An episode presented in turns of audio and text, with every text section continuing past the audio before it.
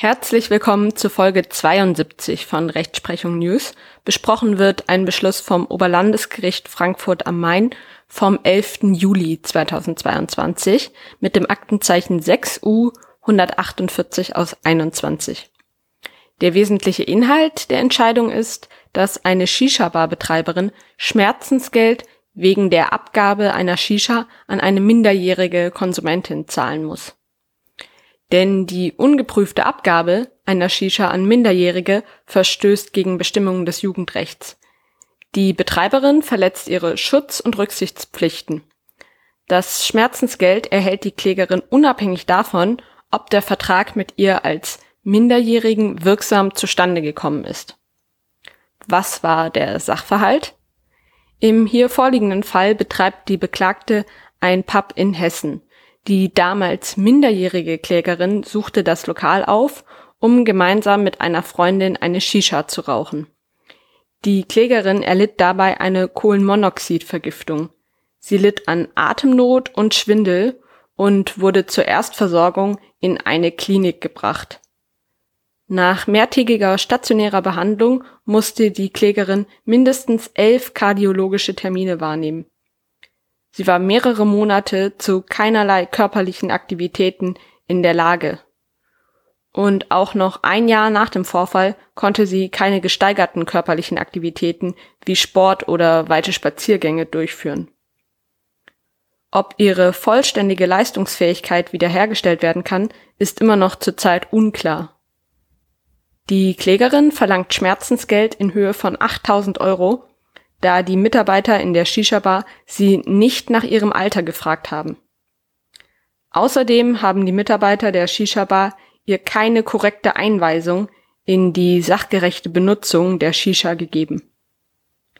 Das Landgericht hat die Beklagte zur Zahlung eines Schmerzensgelds in Höhe von 6.400 Euro verurteilt. Die hiergegen eingereichte Berufung hatte auch vor dem Oberlandesgericht keinen Erfolg. Die Gerichte haben entschieden, dass die Beklagte ihre Schutz- und Rücksichtnahmepflichten verletzt hat. In Paragraph 241 Absatz 2 BGB steht, das Schuldverhältnis kann nach seinem Inhalt jeden Teil zur Rücksicht auf die Rechte, Rechtsgüter und Interessen des anderen Teils verpflichten. Diese Pflichten bestehen nach Ansicht der Gerichte unabhängig davon, ob der Vertrag im Hinblick auf die Minderjährigkeit der Klägerin wirksam zustande gekommen ist. Das Oberlandesgericht Frankfurt hat deshalb gar nicht weiter thematisiert und geprüft,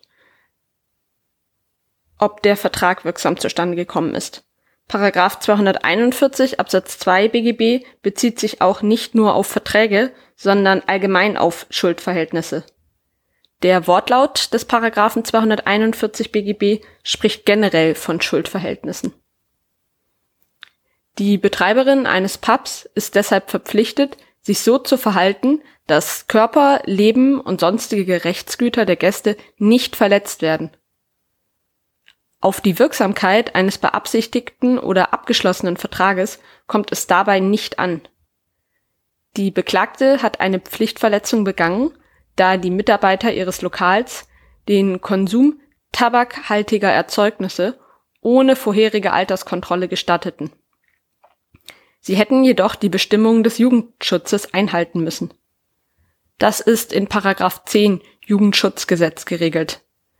Danach dürfen in Gaststätten Tabakwaren und andere nikotinhaltige Erzeugnisse und deren Behältnisse an Kinder oder Jugendliche weder abgegeben werden, noch darf ihnen das Rauchen oder der Konsum nikotinhaltiger Produkte gestattet werden.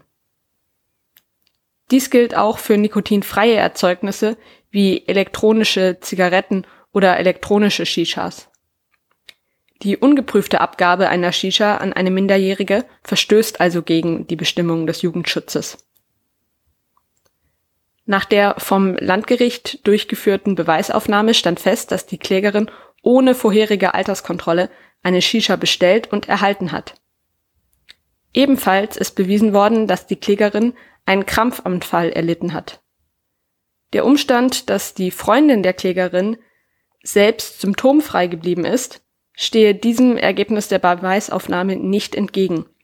Es ist vielmehr ohne weiteres nachvollziehbar, dass mehrere Personen unterschiedlich reagieren können. Etwa weil sie verschieden stark an der Shisha ziehen, durch einen anderen Schlauch oder eine andere Öffnung mehr Kohlenmonoxid ausgesetzt werden oder die Kohlenmonoxidbelastung unterschiedlich gut vertragen. Mitzunehmen aus der Entscheidung ist, dass eine Shisha-Bar-Betreiberin Schmerzensgeld wegen der ungeprüften Abgabe einer Shisha an eine minderjährige Konsumentin zahlen muss, weil die ungeprüfte Abgabe einer Shisha an Minderjährige gegen die Bestimmungen des Jugendschutzes verstößt und Schutz- und Rücksichtnahmepflichten verletzt werden. Ganz wichtig ist, dass das unabhängig davon gilt, ob der Vertrag mit der Minderjährigen wirksam zustande gekommen ist. Und dann ganz zum Schluss noch drei kurze Hinweise.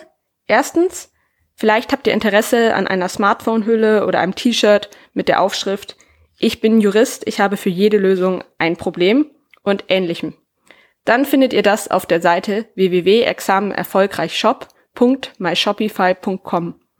Dort findet ihr neben besonderen Laptop-Taschen, Handyhüllen, T-Shirts, Hoodies, Beanies, auch Badetücher, Trinkflaschen, Tassen, Mauspads und Schürzen und vieles mehr. Auf vielen dieser Qualitätsartikel finden sich lustige Jurasprüche und auch viele andere schöne Designs, die eure Affinität zum Recht ausdrücken. Schaut da auf jeden Fall vorbei, am besten jetzt direkt. Die Artikel eignen sich auch hervorragend als Geschenk. Einen Link findet ihr in der Beschreibung zum Podcast und zu dieser Folge. Die Einnahmen gehen ausschließlich in die Kosten für den Podcast. Wenn ihr also ein Mitbringsel holt, unterstützt ihr zugleich den Podcast. Und zweitens würde ich mich freuen, wenn ihr den Podcast weiterempfehlt. Damit helft ihr auch euren Freunden. Und drittens, abonniert doch den Podcast, wenn ihr das noch nicht getan habt und schaltet die gegebenenfalls erforderlichen Benachrichtigungsfunktionen ein, damit ihr keine weitere Folge verpasst. Ich bedanke mich für eure Aufmerksamkeit und dann bis bald.